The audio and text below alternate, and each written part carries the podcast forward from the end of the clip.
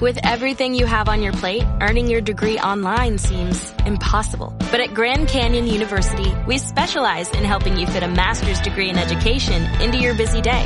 Your graduation team, led by your own GCU counselor, provides you with the personal support you need to succeed. Achieve your goals with a plan and team behind you. Find your purpose at Grand Canyon University. Visit gcu.edu.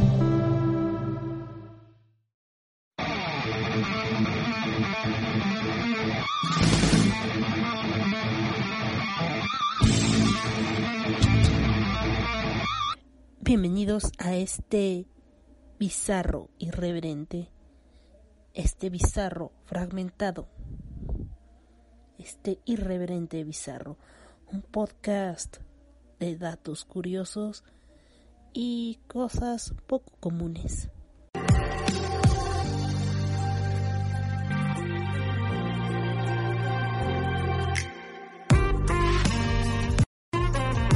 Este podcast es vulgar y grosero. Las voces célebres son pobres imitaciones y por su contenido nadie debe escucharlo. Bueno, oficialmente son las 3 de la mañana y no he dormido nada pensando en tu belleza, en tu belleza, en lo que voy a parar.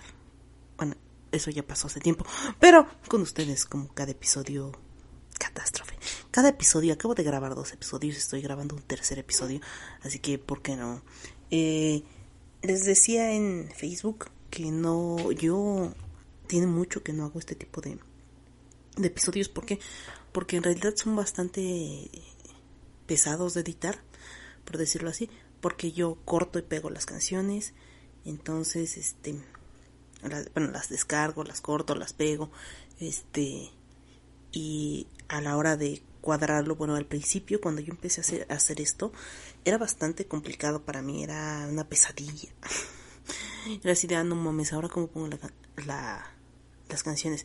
Pero llegó un punto, o sea, llegó un punto en que, o sea, yo no sabía editar de nada, de nada. Así, nada, nada. Entonces, grababa los episodios y así cuando estoy grabando, por ejemplo, ahorita ponía una canción. Entonces, me quedaba callada, ponía la canción en YouTube y este para que sonara y terminaba la canción y ya seguía hablando. Pero yo, yo me quedaba así como que en pausa para que no se escuchara que estaba grabando del micrófono a la computadora. Era muy chistoso. Ahora ya aprendí a grabar. Y pues nada. Eh, aprendí un poco edición, un poco, porque no, no soy profesional, no soy licenciada en comunicaciones, profesional de la edición, fotografía, audio, video y contenido audiovisual. No, yo soy un simple mortal que aprendió a editar por sí misma y en algún momento espero mejorar y poner cositas más chidas, ¿no? Así como el chombo. A ese chombo como me cae gordo. No, no es cierto. Bueno, sí me cae gordo el chombo, pero no quiero ser como el chombo. Eh, entonces, eh, vi este tema y pues dije, voy a grabar, les voy a poner, eh, les voy a hablar de cuatro openings de los 80s, 90s y más. De hace 30.000 años ya, cuando los dinosaurios caminaban en la Tierra y yo tenía un Triceratops y era mi mejor amigo. De ese, de ese tiempo vamos a hablar. Así que van a, voy a poner Mm. un total de cinco openings y hablaré de sus respectivas series. No sé cuánto tomará esto, supongo que va a ser bastante, bastante rápido, bastante, bastante movido. Rápido, rápido, rápido, rápido. Y pues ya, con este tercer episodio, este va a ser un... ¿Qué será? Bueno. Bizarro. ¿Qué les parece? Otro bizarro. Así que bienvenidos a, este podcast. Pónganse cómodos. Vamos a escuchar música de anime. Em, y pues, adelante, adelante. Como si fuera a su casa. Ah, están en su casa o en su carro. Bueno, espero que estén cómodos. Eh, y pues, les digo, aquí empecemos, ¿no? Normalmente les pongo una canción antes de que empiece el opening, pero el opening, el tema, pero en este episodio la música es el tema. Así que, eh, yo sé que van a decir, ¿y ¿por qué no dices quién escribió la canción? ¿En cuánto tiempo? Este, ¿cuándo salió? ¿Quién la editó? Este, ¿quién la canta? Y todo eso. Eh, no. Ahora va. Vamos a hablar. Pixie. Ahí anda Pixie. Este. El, la invitada de este episodio es Pixie. Amor ya se fue. Pixie. Pixie, Pixie. Y Escanor. Pero bueno. Mmm, Pixileta. Fue al chisme. Eh, vamos a hablar de, primero que nada, primero, el, el primer opening que les voy a poner va a ser el opening de Yu Yu Hakusho. Es, ah, por cierto, aclaración. Hay openings que los voy a poner en español y hay openings que los voy a poner en japonés. Entonces, aquí va a haber una mixtura porque porque hay openings que yo me acostumbré o me encariñé con ellos en su versión japonesa y hay otros en los que me me encariñé con ellos en o me gustaron más en la versión latina. Así que perdón. Ahora, este vamos a empezar con el primero que es el opening de Yu Yu Hakusho. Mm, no Bakudan. Ese es el título del opening de Yu Yu Hakusho. Y bueno, ¿de qué trata Yu Yu Hakusho? Bueno, Yu Yu Hakusho o también conocido en japonés como el informe o la traducción literal es el informe del fantasma juguetón.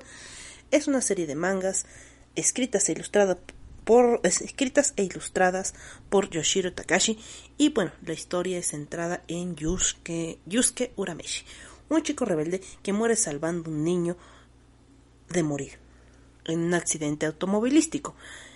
Ah, incluso hubo memes de esta situación porque era así, ah, salvó a Oliver Atom, madres así. Pero después recordamos que no, que a Oliver lo, lo salvó la Virgencita de Guadalupe. Esa fue parte de, de la tropicalización de Capitán Subasa o Supercampeones, como lo conozcan. Entonces, a Oliver Atom lo salvó la Virgencita de Guadalupe. Pero bueno, volvamos a Yu Yu Hakusho. Entonces, esta historia nos habla de Yusuke Uramishi, que fue un chico rebelde que salvó de morir a un niño en, de un accidente automovilístico. Entonces, al ir al mundo de los muertos, concluyen que no era el momento de morir para él, por lo que no puede entrar al cielo ni al infierno. En consecuencia, debe permanecer en la Tierra en una condición que le ayude a resolver diversos casos asociados a menudo con fenómenos paranormales y entidades demoníacas. Eh, este fue, el manga fue publicado por Shonen Jump eh, de Shueisha en 1990 hasta el 94. Recibió el premio al mejor shonen y premio Shonen Shoga, Shogakukan, ah, perdón. Y la adaptación del anime comenzó a ser emitida el 12 de octubre del 92 y finalizada en el 95. Y consta de dos películas y tres ovas.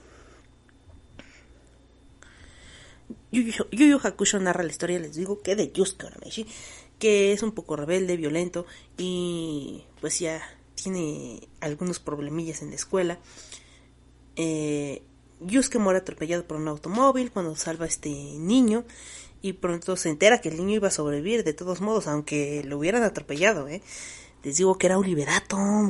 Ok, no. Este, y que el, mundo espiritual no esperaba que, que él se muriera, o sea, que no esperaban que él tuviera ese acto altruista. Por esa razón se le ofrece la oportunidad de ser revivido por Botam, que es una Shinagami, quien transita a los muertos de un mundo a otro. Yusuke conoce a Koenma, que es el hijo del gobernante del mundo espiritual, Enma, quien le ordena una serie de tareas para recuperar su cuerpo. Yusuke logra regresar al mundo de los vivos gracias a sus amigos Keiko, Keiko Yumikura, Kazuma Kuwabara. Kuwabara es la mera pasta. O sea, ese vato es la mera, mera pasta. Koenma revela que Yusuke es ahora un detective espiritual y debe de usar sus habilidades únicas para la batalla contra los demonios y otras amenazas para proteger el mundo humano. Además, le da a Yusuke una misión para recuperar tres artefactos robados por tres ladrones del mundo espiritual, Hei, Kurama y Goki. Eh, Yusuke, en su misión, Yusuke logra recuperar los objetos gracias a su nueva técnica adquirida, el Reikun, una bala de aura que sale de su dedo índice. Yusuke entra en un torneo de artes marciales y de hecho Hiei, Kurama y Goki se vuelven sus amixes, amixes, entonces todo se pone muy bueno. Ya después nos, iremos enterando de la historia de Hei, Kurama y Goki, ¿no? Y cómo llegaron a ser lo que fueron en la serie. Entonces entra primero, entra a un torneo de artes marciales por orden de Koenma. Genkai, que es una maestra de artes marciales, organiza ese torneo para encontrar a su sucesor en técnicas, junto a Kuwabara. Yusuke se enfrenta a los demás candidatos y en la ronda final se encuentra con Rando, un demonio que roba técnicas de los maestros de artes marciales y luego los asesina. Yusuke logra vencer a Rando y se convierte en el estudiante de Genkai, entrando, entrenando por varios meses y obteniendo mayor dominio de su aura. Y así. Entonces, si quieren saber qué fue lo que pasó, o si no lo recuerdan, vean el anime. Está muy chido. Eh, es uno de los mejores animes. Bueno, de mis favoritos. Uno de mis animes favoritos. Para, no puedo decir que es uno de los mejores animes. Porque, pues no sé, no soy nadie para dar ese tipo, ese tipo, ese tipo de, ya son las 3 de la mañana, perdónenme, ese tipo de conmemoraciones, ¿no? Entonces los dejo con esta canción que se llama Jojoemi no Bakudan, Jojoemi no Bakudan. Y pues los dejo. Espero les guste.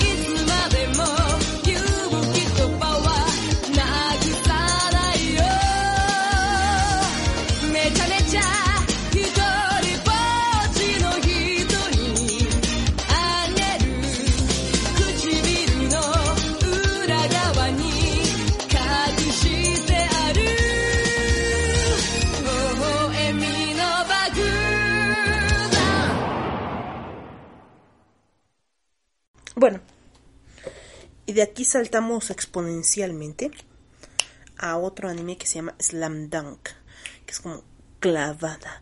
Yo creo que fue uno de los animes más icónicos para mí. Fue el primer anime, bueno, es el segundo anime de deportes que vi con tanta emoción.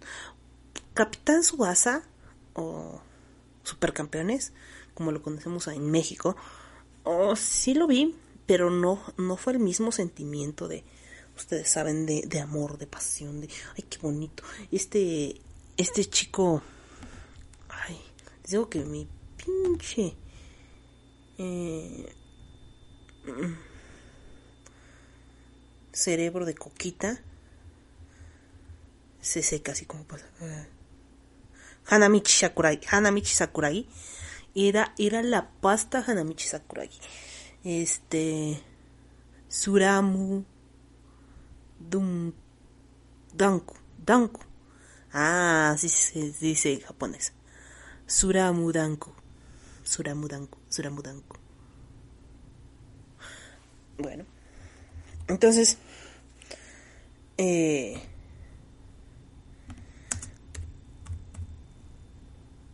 ah, ya va a ver. Bueno. Ay, está Salam Duncan en este. En, en, Crunchyroll. Bueno, vamos a continuar con Slam Dunk. Slam Dunk es un anime basado en un manga shonen del género Spokon. O Spokon. Es, ese género, supongo, nunca lo había escuchado, pero es el manga deportivo. Es un género de manga y anime japonés que se centra en historias relacionadas con los deportes. Entonces, es un Spokon. Ah, pues claro, sport. Como sport, ¿no? Sport, Spokon. Muy lógico, muy lógico. Escrito e ilustrado por Takehiko Inoue. En este momento se me acaba de ocurrir la brillante idea de pintarme las manos de morado. Bueno, sí, de morado, creo, de azul. Este, en lo que grabo. Suena brillante, ¿no lo creen? Bueno, continuamos.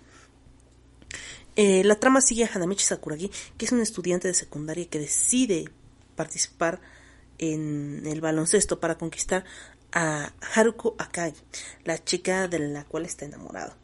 El manga fue publicado por la revista Weekly Shonen Jump de 1990 a 1996. Sus capítulos fueron recopilados en 31 volúmenes en la Tankobon por Suecia. Más tarde, 24 tomos en, formante, en formato Kasekaban fue adaptado en una serie de anime por Toei Animation del 93 al 96, aunque la trama de sus 101 capítulos solo abarca hasta el volumen 22 del manga. Slam Dunk ha vendido 120 millones de copias en Japón, lo que la convierte en una de las series de manga más vendidas en la historia. Más tarde el autor hizo el baloncesto como tema central de otros títulos como Buzzer Better y Real en 2010, Inoue recibió elogios eh, especiales de la Asociación de Baloncesto de Japón por ayudar a popularizar este deporte en el país. Y bueno, les digo que habla, narra la historia de la evolución de un jugador de baloncesto y como persona. El protagonista Hanamichi es un joven de 15 años, problemático pandillero y con un impresionante registro de 50 rechazos amorosos a sus espaldas. Y así, con cualquier mujer que le dice, oye, güey, o sea, la neta me gustas. Todas así de, no mames, qué horror. O sea, si me jalara las patas un muerto sería más agradable. O sea, no mames. O sea, preferiría que me asaltara un pandillero en la calle y me golpeara. Y él así de, no mames, ¿por qué? ¿Por qué me odian? y entonces al inicio de la serie, Hanamichi no sabe nada de lo que es el deporte eh, o del baloncesto, nada. Al comienzo vemos como Sakuragi es un temible y violento matón de secundaria recién llegado al instituto Shohoku y abatido por su último fracaso sentimental al que atribuye al hecho de que la última novia que estaba enamorada estaba enamorada de un jugador de baloncesto, lo que le provoca un profundo rechazo hasta ese deporte. Todo cambia cuando conoce a Haruko Akagi, de la que se enamora instantáneamente, porque Sakuragi se enamora de toda, toda fulanita que ve. Hasta ese entonces. Entonces se enamora de Haruko Akagi y la intenta impresionar por medio del baloncesto gracias a su gran estatura y sorprendente condición física innata. Sin embargo, Sakuragi desconoce por completo las reglas del deporte, además de carecer por completo de técnica. Esta situación se agrava con su llegada al equipo y al comprobar las enormes habilidades de baloncesto de la estrella, que, que de hecho es Rukawa, que de Rukawa también entra al, al equipo y él tiene también un talento súper, súper cabrón y también es jugador de primer año. Y Haruko está totalmente enamorado de Rukawa. Cabe señalar que Rukawa es como una roca, literal una roca. Así, el vato parece carecer de emociones por completo y su única afición es dormir. Aparte de jugar al baloncesto. ¿Mm? El, el personaje se dedica a dormir y entrenar. A dormir y entrenar. A dormir y entrenar. Nada más pasa por su vida. Nada. Y es como, no mames, güey. Neta. O sea, ¿qué te gusta de él? Duerme y juega. Es todo lo que hace el vato. Este. Mm. Sakurai termina metiéndose entonces en una pelea, en una pelea con Rukawa, la cual provoca un malentendido con Haruko. Y por consiguiente, aquello fuerza a su, refuerza su odio hacia el baloncesto lo cual llega a niveles extremos cuando sin proponérselo provoca al capitán del equipo de baloncesto, que es Takenori Akagi. Exactamente, Haruko Akagi y Takenori Akagi son hermanos. Quien a su vez, pues sí, es un apasionado de este deporte y al oír que Hanamichi decir que el, que el deporte del baloncesto es para perdedores, lo considera un grave insulto y reta Hanamichi a un partido en el que si logra anotar al menos una canasta, ganará el juego. Hanamichi con muchas dificultades consigue anotar. Y Akagi, Akagi, Akagi reconoce su derrota. Haruko, quien se encontraba presente, sorprende a Hanamichi con la noticia de que el capitán del equipo de básquetbol con quien se acaba de enfrentar es nada más y nada menos que puso carnalito, ¿no? Por lo que Hanamichi ahora también intenta impresionar al capitán. Akagi, pero Sakuragi pretende adularlo con regalos o informándole, informándose de cosas que le gustan al capitán. Pero lo más importante es que debe de demostrar su tenacidad. Una vez dentro del equipo Hanamichi Sakuragi deberá aprender desde lo básico todo lo referente al baloncesto, justo como en el arribo del torneo regional de los institutos Kanagawa. Pero al mismo tiempo Rokawa también entrará al equipo, lo cual dará pie a su rivalidad. Eh, el anime nos habla de, de la evolución de Sakuragi como persona, porque al principio como que no tiene una meta definida y una vez que se engancha con el deporte, tiene como esta, no solo este ánimo de del deporte, sino de trabajar en equipo, de ser solidario, de ser empático y de tener esa disciplina de la cual carecía. Este, y la tipa es una, ay no, es que es desesperante, no entiendo por qué se fija en Rukawa y no en Sakuragi. Sakuragi es más impresionante. Sakuragi, o sea, aparte de ser enorme, este, es pelirrojo, eh, ay, no sé, es que es súper bonito, súper alegre, súper, ay, qué bonito, ¿no? Sakuragi es un amor, Sakuragi es amor, amor. Y Rukawa es una piedra. Literal, una piedra. O sea, no, no hay otra forma en la que lo vea más que una piedra. Así. El vato que... ¿Y cuál es tu pasatiempo? Dormir. Sí, pero te gusta otra cosa. Dormir. Ay, así. No mames. Neta. Voy a llorar. Pero bueno. Este... Participan en varios... Eh, en varios torneos. Incluso él no tiene como que mucha, mucha capacidad este, monetaria. En un punto se le revientan los tenis durante un juego. Eh, está muy padre. Entonces, yo les recomiendo mucho tanto el manga como el anime. Chequenlo y aquí vamos a poner el opening en español. Lo voy a poner completo, completo, completo. Se llama Quiero gritar que te amo. Este. Ay, déjame. Es que está en mi cabeza, pero guardado. Entonces, ahora sí. Brillante resplandor hay aquí cuando vas corriendo por la ciudad para descansar después de un gran día de práctica. Así, pero bonito. Entonces, los dejo con Quiero gritar te amo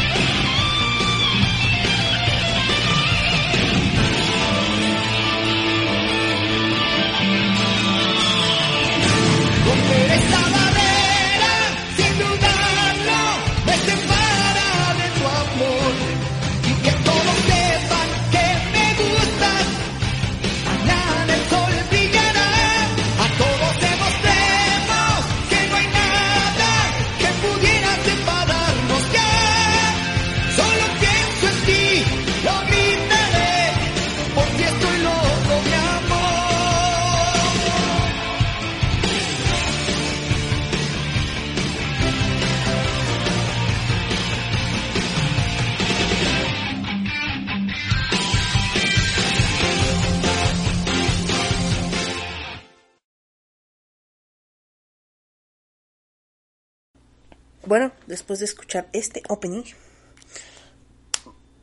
vamos con las guerreras mágicas. Este anime es muy, muy bonito y. Y dices, es ¿What the fuck? sí, eh, o sea, hay varias temporadas, creo que son dos. Mm, sí las vi, sí las vi.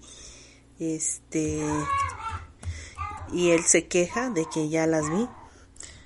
Eh, también conocida como Magic Knight Rayheart, este, en México o Latinoamérica es conocida como, o Hispanoamérica, como las guerreras mágicas, también lo conocen como luchadoras de leyenda en España. Luchadoras de leyenda. Eso suena como a el santo el cavernario, Blue Demon y el Bulldog, como lucha libre, ¿no? Solo yo, solo yo. Este, bueno, entonces Magic Red Heart o Magic Unaitu Reisu, Magic Unaitu Reisu, Reisu. Sería Magic Unaitu Reisu, Reisu. Así en teoría se pronuncia el nombre de Magic Red Heart, Red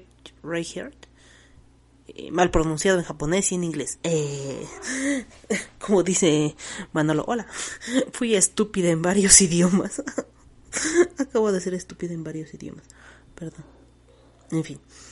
Eh, es un manga creado por el grupo Clamp de 1994. Bueno, está basado en el manga de Clamp de 1994, que combina elementos del género Maho Shoujo y Mecha.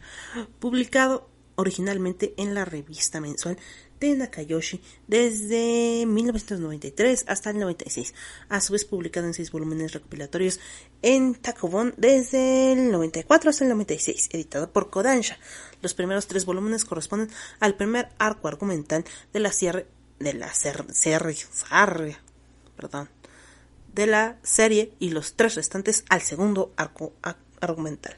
El manga fue adaptado a una serie de anime en 1994 por el estudio japonés Tokyo Movie Shinsha, ahora TMS Entertainment, y se emitió en la cadena de la televisora Yuri TV, con un total de 49 episodios divididos en dos temporadas, 20 episodios para la primera y 29 para la segunda.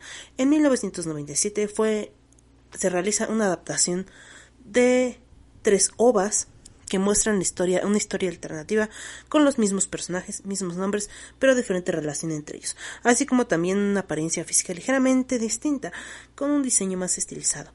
Tanto en el manga como en el anime, el primer arco argumental es un homenaje a los videojuegos de RPG, los cuales son muy, de los cuales son muy fans las integrantes de Clamp. Y bueno, eh, las guerreras mágicas, no voy a decir el nombre en inglés porque hablo horrible inglés. Y en japonés, o sea, no mames, no. Este, bueno, cuenta la historia de tres chicas adolescentes de secundaria que son invocadas por, al planeta Céfiro para cumplir una leyenda que cambia. O sea, ya se está encabronando el gato y apenas empiezo, ¿eh? Céfiro para cumplir una leyenda que cambiará el destino del mundo. En Japón, en la torre de Tokio, repentinamente tres chicas que no se conocen de nada, Hikaru Shiro, Umi Ryusaki y Fu Hoji, que aquí las conocíamos como Lucy, Marina y Anaís, este, eh, aparecen en aparecen a luz a ciegas y la transporta, las transporta al planeta de Zephyr. Ahí conocen al hechicero Guruklev, que ese sí le pusieron así Guruklev, no sé, no entiendo por qué doblaje, ¿no? Quien les dice que son las legendarias guerreras mágicas convocadas por la princesa Emeraude. Esmeralda, para, los cuates, Esmeralda para los cuates. Eh, con la misión de rescatarla eh, a la princesa, quien es el actual pilar de Céfiro.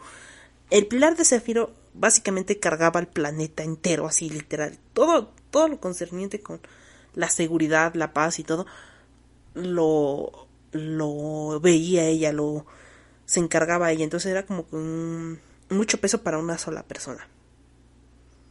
Entonces era bastante, bastante agotador. Era como, estaba como en un punto de meditación. Y ahí como ser el pilar, eh, donde se sostiene el país, el planeta, el mundo, se sostenía, se sostenía en ella. Y bueno, eh, y fue secuestrada por Sagat, un sumo sacerdote que en sus funciones era atenderla y ver que ella estuviera pues en su cosa de meditación, en su eh, estado de meditación profundo para que pues, pues el planeta siguiera como pues, su, su rumbo, ¿no? Eh, las tres chicas inician la aventura para conseguir sus armas mágicas y sus robots gigantes, o sus genios en este caso, o machines que se llaman en japonés, y así poder regresar a Tokio, guiadas por, sus, por una criatura mágica llamada Mokona o Nikona en el doblaje latinoamericano. Yo la conocía como Mokona porque Nikona. Bueno, las chicas son tratan es como si se tratara de un videojuego RPG, van avanzando en su aventura y evolucionando sus poderes y habilidades, enfrentando diversos enemigos y, y secuaces de Sagato. Y así ir despertando a los genios. Después de convertirse en las guerreras mágicas, con todos sus poderes y sus respectivos genios, finalmente se enfrentan y derrotan a Sagato. El punto aquí, el punto aquí es lo impresionante. Después de 19 episodios, 19 episodios, llegan a rescatar a la princesa y resulta que los malos son ellos. Efectivamente. O sea, las malas son ellas, las villanas son ellas. Y te quedas así de, ¡Ah! no mames. Neta. Sí, neta, las malas son ellas. Porque Sagato se enamoró de Esmeralda, entonces pues, le dolía verla sufriendo todos los días. La retira de ahí para protegerla, para que pues busquen otro pilar porque pues la ama mucho y, y pues matan a Sagato. Entonces resulta que no solo Sagato estaba enamorado de Esmeralda, sino Esmeralda estaba enamorada de Sagato. Entonces despiertan ahí toda la furia de Esmeralda y se hacen desmadre, matan a Esmeralda. Y es como, no mames, ¿en qué momento? Y pues ya, así termina la primera temporada de Las Guerreras Mágicas, cuando matan a Sagato y Esmeralda. ¿Por qué? Porque su único deseo era estar con su amado Sagato. O sea, ¡ah! sí fue así de no mames. ¡Qué feo! Pero bueno. Eh, vamos a poner el opening aquí de las guerreras mágicas y, y voy a ver si puedo callar amiga. En otra dimensión, en un reino muy lejano, existe una leyenda que cuenta de tres niñas que lucharán y lograrán salvar a este mundo. Ellas despertarán a los genios y con la ayuda de sus poderes mágicos lograrán vencer al enemigo. Las guerreras mágicas.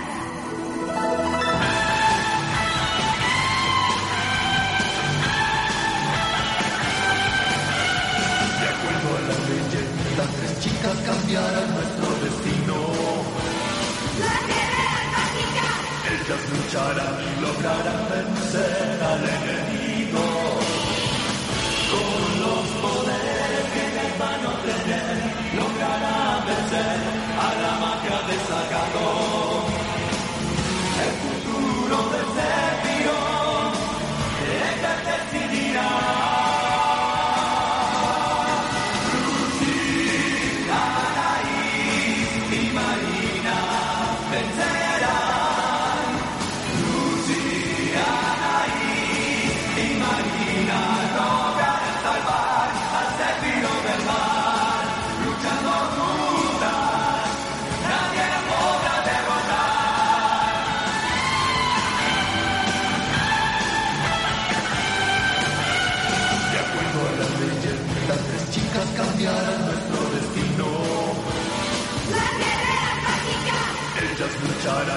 Lograrán vencer al. Con los poderes que a obtener, lograrán vencer a la magia de Sagato.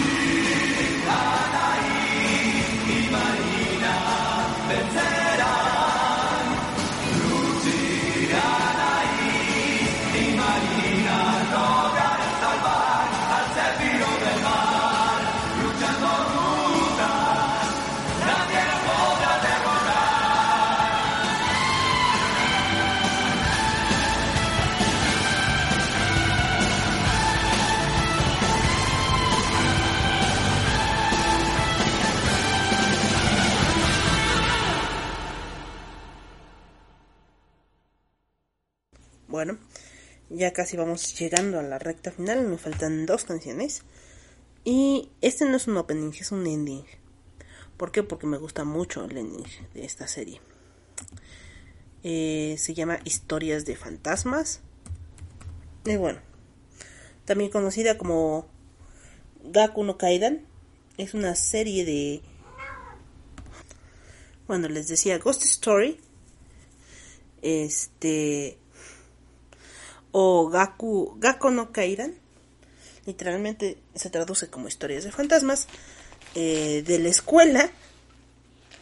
Y lo traducen acá como... En español como historias de fantasmas. Es una serie de anime de 20 episodios.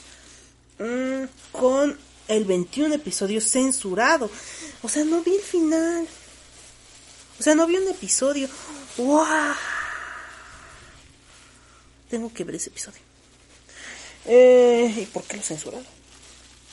Perdón, com- Perdón, estaba comiendo gomitas. Ya retiré ese sonido tan desagradable. No, no mi voz. El sonido de cuando estaba masticando. Em, bueno, les decía. Gaku no Kaidan. O historias de fantasmas de la escuela. O historias de fantasmas. En español eh, es una serie de 20 episodios. Con el 21 ce- censurado. Transmitido a finales del 2000. A comienzos del 2021. Y estamos tocando los finales de los 90. Estudio Aniplex para Fuji Televisión en Latinoamérica se transmitió por Cartoon Network en el año 2005 a 2007. La historia está basada en un manga de Yosuke Takashi. Y pues bueno, va, eh, ¿de qué habla la historia? Bueno, cuando la madre de Satsuki, Claire en español, muere, ella y su padre, su padre y su hermano pequeño se mudan a la ciudad de la cual, en la cual se crió su madre. Ahí Satsuki comienza a estudiar en la misma escuela a la que acudió su madre en el pasado, la escuela nueva, porque donde estudiaba su madre, la vieja escuela, pues fue, des- fue deshabitada, fue está en desuso. Lo que Satsuki no sabe es que su familia materna posee una habilidad especial para detener a los fantasmas malignos, habilidad que ella heredó, por desgracia. Al morir la madre de Satsuki, un árbol sagrado en el que ella había encerrado a los fantasmas es cortado y se liberan todos los fantasmas capturados y encerrados en la escuela, a quienes la chica sin saberlo despertó con sus poderes. Al darse cuenta de esto, la protagonista busca consejo de su madre a través de un diario que encontró dentro de un cuadro de la vieja escuela, en la cual había información escrita sobre todos y cada uno de los espectros con los que se enfrentaría en el transcurso de la serie. En su primera emisión, Satsuki comete, el grave error de no leer por completo una página del diario sobre cómo encerrar a los fantasmas y termina encerrando a uno de ellos en el cuerpo de Sumichi, concediéndole así un cuerpo al espíritu. Esto sería de mucha ayuda ya que el espíritu Amanoyaku quiere liberarse y recuperar su vieja forma. Tienen que ayudar a Satsuki, a dormir a todos los fantasmas para que él regrese a su forma original y pueda salir de ese cuerpo. Eh, durante este esta serie vemos varias leyendas japonesas como el papel rojo, papel azul, este y otras como leyendas escolares, entonces está muy interesante. Eh, así que pues les voy a poner el ending de esta serie que se llama Sexy Sexy. Y pues allá vamos. Ah, esta fue más rápido, ¿no? Porque ya, ya vamos a terminar. Y tengo que dormir, en teoría. Entonces, allá vamos con Sexy Sexy. Espero les guste.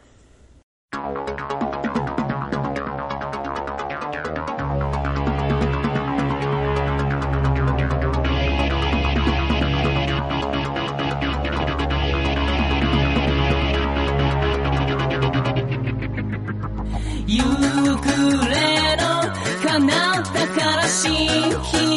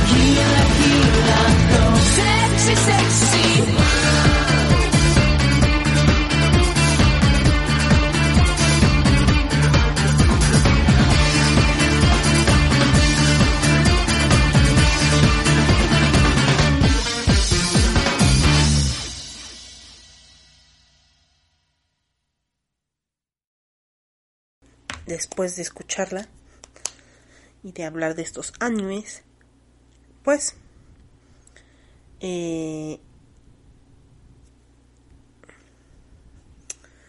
vamos con la última.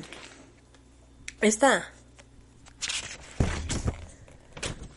esta versión la voy a poner en español y al final la voy a poner en japonés.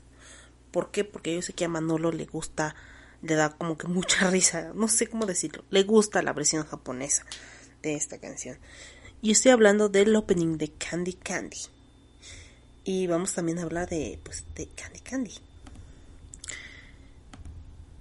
Eh, les voy a poner Si me buscas, que es el opening de Candy Candy.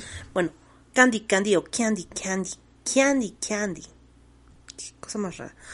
Eh, es un manga, bueno, es una serie basada en un manga japonés, escrito e ilustrado por Kyoyo Mizuki, uno de los seudónimos de Keiko Nagita, y la mangaka Yumiko Igarashi, que por cierto hubo un pleitazo entre estas mujeres, pero épico, épico, tan épico que, que en realidad Candy Candy no tiene final.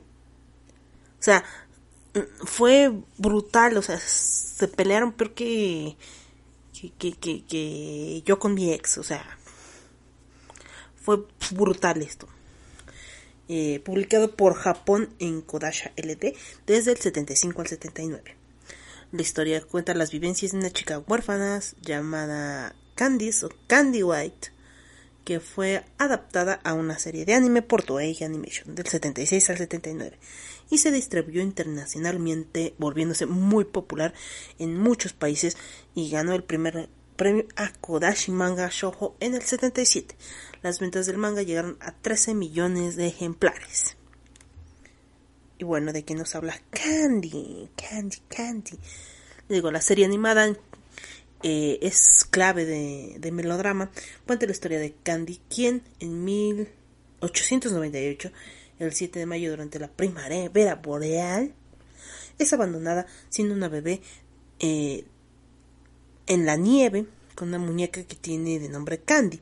De ahí es dado su nombre, Candice White, eh, que por todos le dicen Candy, pero se llama Candice. La misma noche encuentran a otro bebé que es Annie. Ambas crecen en cerca del lago Michigan, en la Porta Indiana un hogar para niños huérfanos dirigido por la señorita Pony y la hermana María. En el anime sucede sucede una noche de invierno, siendo encontrada Annie en primer lugar al pie de la puerta, mientras Candy es encontrada casi de manera milagrosa tirada a un lado del camino, en medio de la nevazón, a unos minutos de ser cubierta por la nieve. Por haber sido encontrada en la noche de la nevada, la hermana María decide dar a Candy el apellido White. Eh, tras pasar su infancia en el orfanato y crearse juntas como hermanas Andy y Candy, este, esta Annie es adoptada por una familia bastante rica y Candy continúa en este en este hogar este después de su décimo cumpleaños eh, gracias a su carisma y una familia muy rica los Bitter Brington adoptan a Candy y aunque la idea de tener una familia le agrada se niega por no poder no querer abandonar el hogar de Pony especialmente por no romper la promesa que hicieron Annie. Sin embargo, la familia Bitter, al ver que Candy no desea ser adoptada, hace lo mismo ofrecimiento para Annie y ahí es la primera tradición. no es cierto. Annie acepta eh, irse con la familia buena. Ya, por eso después a Candy le toca la familia culera. por burro. Este. La situación. En el manga la situación es a la inversa, puesto que Annie también es Ruby en el manga. Y, y a quien los Bitter desean adoptar en principio es parecida con su difunta hija, siendo Annie quien se opone, pero Candy le insiste para que acepte. Ah, ahí vemos que no, no es muy parecido, o sea. Ok, ok. Pasado el tiempo, Candy espera cada día cartas de su mejor amiga que prometió escribirle, pero sin resultado. ya que el cartero jamás trae algo para ella. Finalmente Annie se comunica con Candy y simplemente le dice que no va a escribirle, pues su madre adoptiva le recomienda no permitir que sus nuevos amigos se enteren que procede de un orfanato. Desconsolada Candy corre a la colina Pony, que la colina Pony es la colina Pony, y ahí se encuentra con el príncipe de la colina, que millones después, millones de años después sabemos quién en realidad es el príncipe de la colina, porque al parecer todos los familiares del príncipe de la colina son clones. Pero bueno, su primer amor, un joven de aproximadamente 17 años, vestido con un traje escocés y tocado una gaita, quien pronuncia la frase más popular en la serie, que es, ¿por qué lloras? Eres mucho más linda cuando ríes que cuando lloras.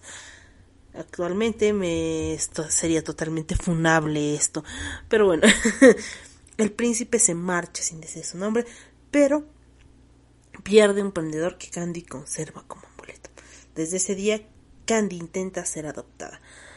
La adopta a la familia Ligan, eh, a los 10 años, eh, 4 años atrás de la partida de Annie, pero solo algunos meses en el anime, Candy es acogida por la familia Ligan, que se convierte en la dama de compañía de Elisa, hija de la familia. Candy descubre que el escudo de la familia es muy parecido al amuleto del príncipe, averiguando que ambas familias están conectadas, por lo que acepta esperando que exista la posibilidad de volver a ver al príncipe. Sin embargo, desde que llega a la residencia de los Ligan, es víctima de bromas de Lisa y su hermano Neil, quienes la reciben lanzándole de agua desde el balcón. Aún así, Candy está decidida a convertirse en una dama y no hacer ninguna ni caso a ninguna de las tretas de Elsa y Neil para echarla de la casa. A pesar de esto, ambos hacen de todo, todo lo posible para fastidiar a Candy hasta que es degradada de dama de compañía a sirvienta y es obligada a vivir en los establos junto a los caballos. Un día paseado en los bosques cercanos, Candy conoce a un apuesto y ostentoso joven llamado Archie. Cuando la barca que conduce el muchacho tomaba un sistema, se alejó de la orilla del río y Candy lo ayudó a regresar a salvo. Desde entonces, Archibald o Archie, que por cierto su nombre es como muy curioso porque es Archibald Cornwell. Cornwell. No sé por qué me recuerda a Crowley. Tal vez porque pronuncio de la verga el inglés. Podría ser. Quedó enamorado de Candy. Posteriormente, cuando Elsa abandona a Candy en un pueblo un día de camino de la mansión, conoce a otro joven apasionado de la mecánica y la ciencia llamado... Ah, no, Alistair, este es, que es el hermano. Alistair o Steer. Este es el que me recuerda a Crowley, Alistair, que es Cornwell. El chico se ofrece también a a llevarla en su coche, por lo que de mala calidad la máquina acaba eh, en el río tras una larga caída. A pesar de ello, Steer se impresiona porque la bella Candy ya es la primera persona que mira con respeto su faceta de inventor, no ve como un, como un pendejo inútil. Eh, bueno, ¿no? Lo que despierta su interés. Annie averigua que Candy es una empleada en la casa de Lisa, pero aún así sigue la imposición de su madre, finge no conocerla. No puede hacer más que regalarle una cinta como símbolo de su amistad. Elisa y Neil acusan a Candy de haberse robado la cinta de Annie, junto con otras cosas. Candy huye de la casa y sin fijarse a dónde se dirige. Así es como llega enfrente del portal del jardín y ahí conoce a Anthony. Mm. Se sorprende verlo porque es igualmente así es la calca del príncipe de la colina. Spoiler. El príncipe de la colina y Anthony no son la misma persona. Eh, pareciera imposible, pero sí, dice que es el príncipe. Y sin embargo, lo que le sorprende que le dijera exactamente la misma frase del príncipe. Pequeña pecosa, eres mucho más linda cuando ríes que cuando lloras. Ese es uno de los momentos más cruciales cuando se conocen. Pero bueno, envolviendo toda esta historia, yo cuando era muy joven y más estúpida, creí que Candy era estúpida, o sea, que, que realmente ella era boba.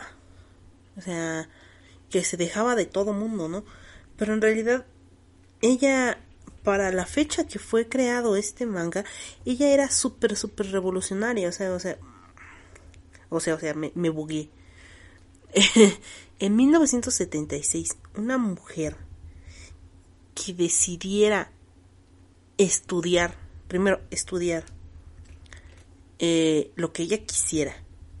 Y que su meta no fuera como, o sea, un modelo de mujer, el cual su meta no es casarse, sino que decide estudiar, y no solo estudiar cualquier cosa, no estudiar lo que a ella le gusta, eh, ejercerlo, y finalmente, si bien su primer amor, Anthony, se muere, en Francia aún vive, pero en el resto del mundo se muere, este, y decide seguir estudiando, seguir preparándose, tener como esa preparación eh, como enfermera, mm, con todas las desgracias que después le llevan de verdad, o sea, cuando se mueren sus amigos, cuando se queda sola, entonces ahí es bastante triste y a pesar de toda esa tristeza seguir adelante, engancharse en una, una, relación tóxica con un hombre alcohólico, el cual no solo es alcohólico, sino también la maltrata psicológicamente. Y aparte de engancharse ahí, saber soltar, ¿no? Decir, ¿sabes qué? Sigue tu camino, espero que seas feliz, yo voy a seguir mi camino y ella decide regresar al orfanato y pues con la preparación que tiene apoyar a, los huérfanos como alguna vez ella fue apoyada porque es lo que ella quería no no siguió eh, al vato este no perdió su, su personalidad no vendió todo lo que tenía por o no dio todo lo que tenía por cambiar y, y que el fulano este la aceptara no ella decidió su vida independientemente al vato que con el que estaba enganchado, que es Terry, ¿no? Eh, al final, les digo que no hay final, porque estas mujeres se pelearon a muerte. Este. Mmm, el manga es diferente. La, a ver. ¡Wow! No me acordaba de esto. Porque al final eh, mm, Al final se da cuenta que Albert, que es su amigo de toda la vida, es el tío abuelo William, quien le explica haberse convertido en la cabeza de la familia Ardley a temprana edad y prefirió mantener este secreto. De los puestos negocios que mantenía el tío abuelo son en realidad una tapadera para los viajes y la vida sencilla que Albert ama. Mm, para ello pues, le ayuda George y pues ya la tía abuela, mm, es que estoy leyendo. También dice que no ha aprobado este matrimonio.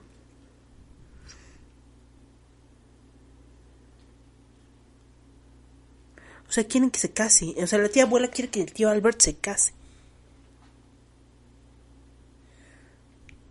Ah. Candy viaja al hogar de Pony, prepara una fiesta para sus amigos, Annie, Archie y Tom. Porque Steer se muere. Perdón, si no lo sabían, se muere. Eh, los niños del hogar de Pony, la señorita Pony y la hermana María están ahí. Candy se reencuentra finalmente con el genuino príncipe de la colina, que es Albert. Albert, o sea, la persona que lo adoptó. Bueno, la persona que sí la ayudó, el abuelo, el tío abuelo, que en realidad no era mucho más grande que ella. Y finalmente Candy y sus amigos se reúnen en el hogar de Pony, donde celebran un banquete y brindan por estar ahí todos reunidos, mientras ella imagina a sus amigos que sus amigos a sus amigos que no están presentes. Anthony, Terry, Steer y Patty. Steer está muerto. Terry está alcoholizado en algún lado. Anthony muerto. Y Patty no sé qué putas le pasó a Patty. Patty. En el manga es diferente. La tía abuela Elroy, en conjunto con los Ligan, intentan que Candy se case a la fuerza con Neil, teniendo especial preocupación que el tío abuelo no se entere hasta después del matrimonio para que no pueda evitarlo. El día de la recepción de Candy es forzada a, en- es forzada a participar, aunque frente a todos los invitados declara estar en contra de esta unión. La tía abuela la ignora y la fuerza a seguir adelante. En ese instante llega Albert, elegantemente vestido, mm, todo papazote. Neil lo reconoce como el enfermero, el enfermo de Candy, que Candy cuidaba e intentaba echarlo por la fuerza. Pero frente a todo se presenta como el patriarca William. Reprende a la tía abuela y cancela el compromiso así. ¿Verdad? ya como padre de Candy. Qué cosa, ¿no? Como padre de Candy, como el padre de, como padre de Candy no lo ha autorizado tras haber sido desenmascarados y avergonzados en frente de toda la sociedad, los Ligan deciden mudarse a Florida. ¿Por qué? Porque hace calor allá. Candy viaja al hogar de Pony, todos preparan la fiesta, Annie, Archie, Tom y Jimmy, los niños del hogar de Pony, la señorita Pony, la hermana María. Es aquí cuando Candy recuerda finalmente eh, se reencuentra finalmente con el genuino príncipe de la colina, que es Albert. El manga acaba en el momento que Candy ve a Albert vestido de manera informal sobre la colina, pero lo reconoce como el príncipe de su niñez y corre a abrazarlo, dejando abierta la pregunta sobre cuál será la relación de ambos a partir de ese momento. El hecho de que lo haya adoptado y ya sea su padre es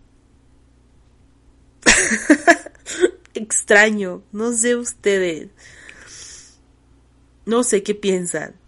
Porque yo, hasta donde yo tenía entendido, Albert y Candy se, son pareja, o sea, se quedan al final juntos, porque ella finalmente se encuentra con su primer amor, que su primer amor era él, el príncipe de la colina. Entonces, lo encuentra, se reconocen, se aman y, y viven felices juntos. Pero eso de que la haya adoptado antes es como muy perverso. es como muy... No lo sé. no sé, ustedes. Entonces, les pongo aquí la canción de Si me buscas, tú a mí, me podrás encontrar. Yo te espero ah, aquí. Este es mi lugar. Si quieres reír, la alegría de soñar. Un mundo de alegría sin igual. Junto a mí, a tu amiga Candy. Qué horrible canto. No importa. Disculpen por lastimar sus oídos.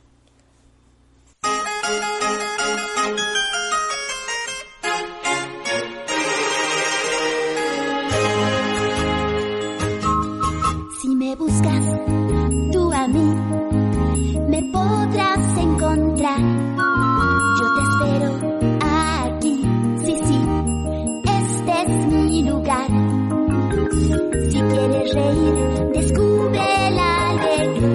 Un mundo de aventuras sin igual. Junto a mí, a tu amiga Candy. Si te sientes solo, recurre a mí.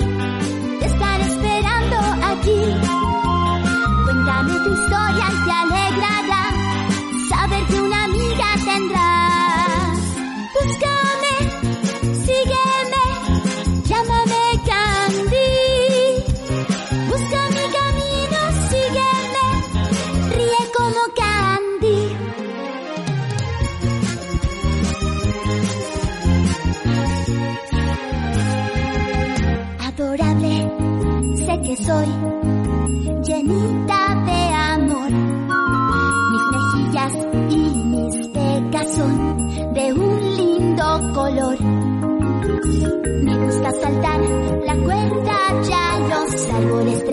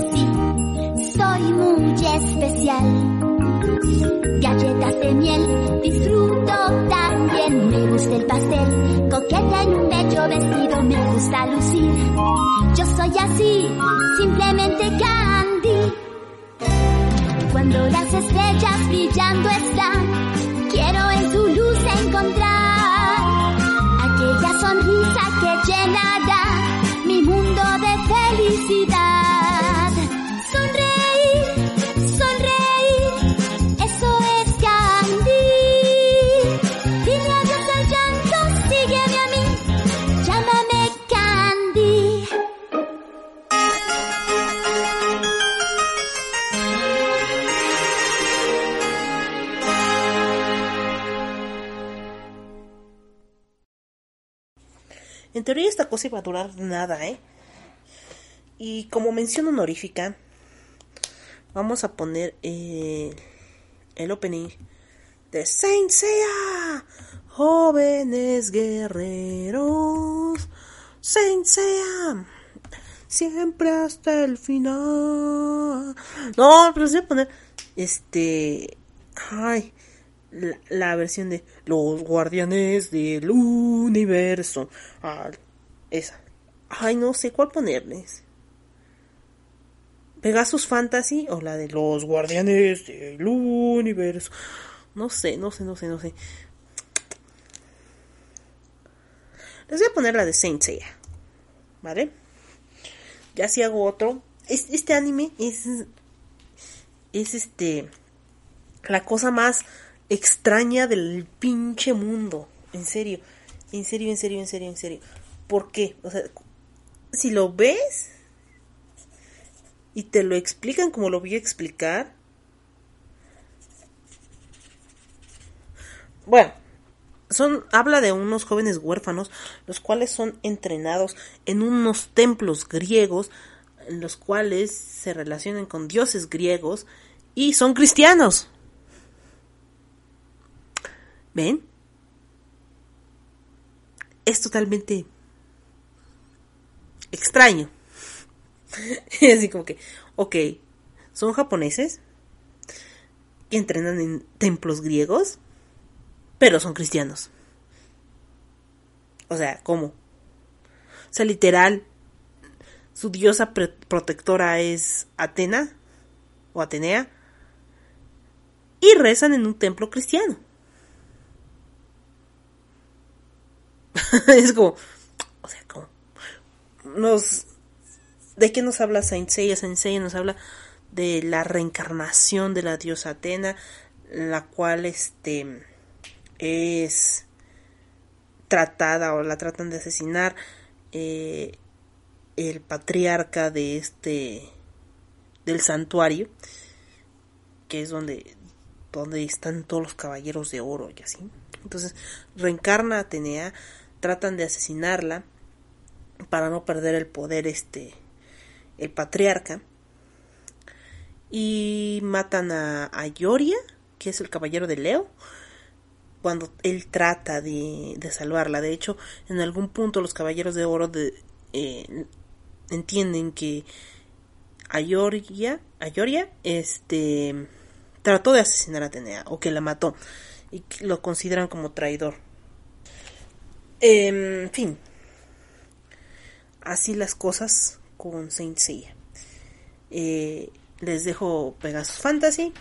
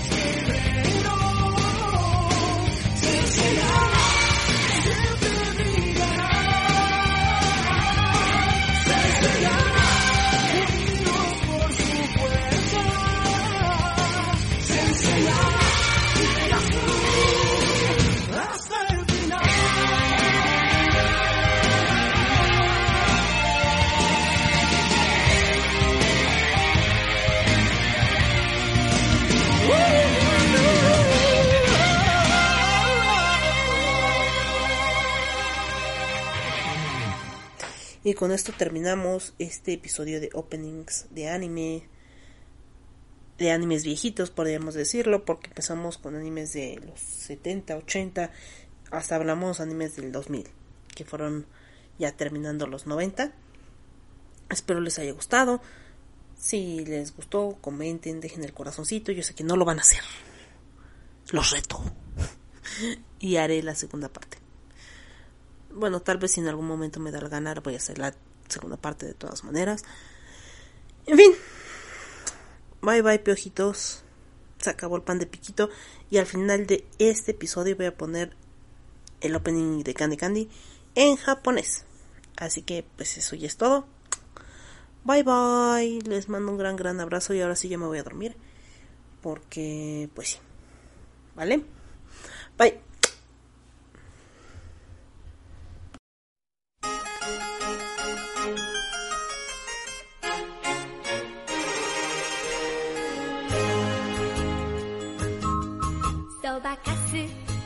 なんて気にしないわ。花ぺちゃだけだけだってお気に入り。おてんばいたずら大好き。かけっこ好きくらい好き。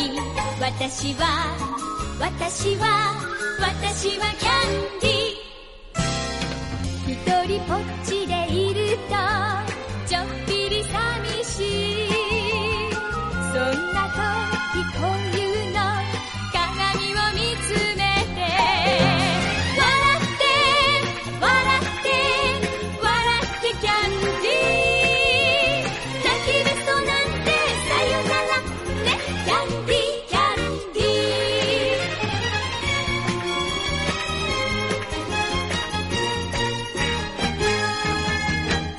スタイルなんて気にしないわ。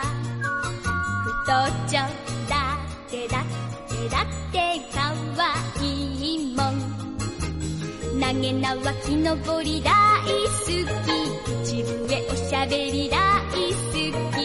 私は私は私はキャンディー。空を見上げているとしい。そんなときこういうのほっぺをつ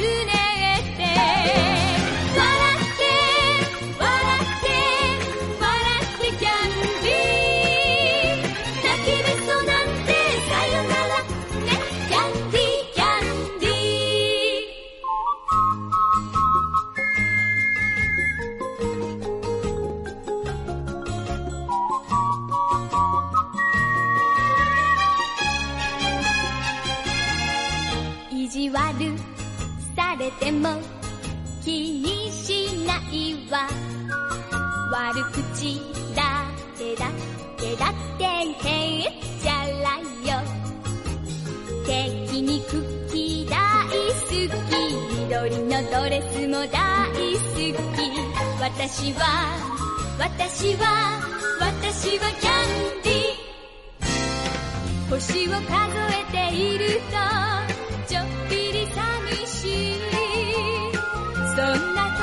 こういうのウインクしながら。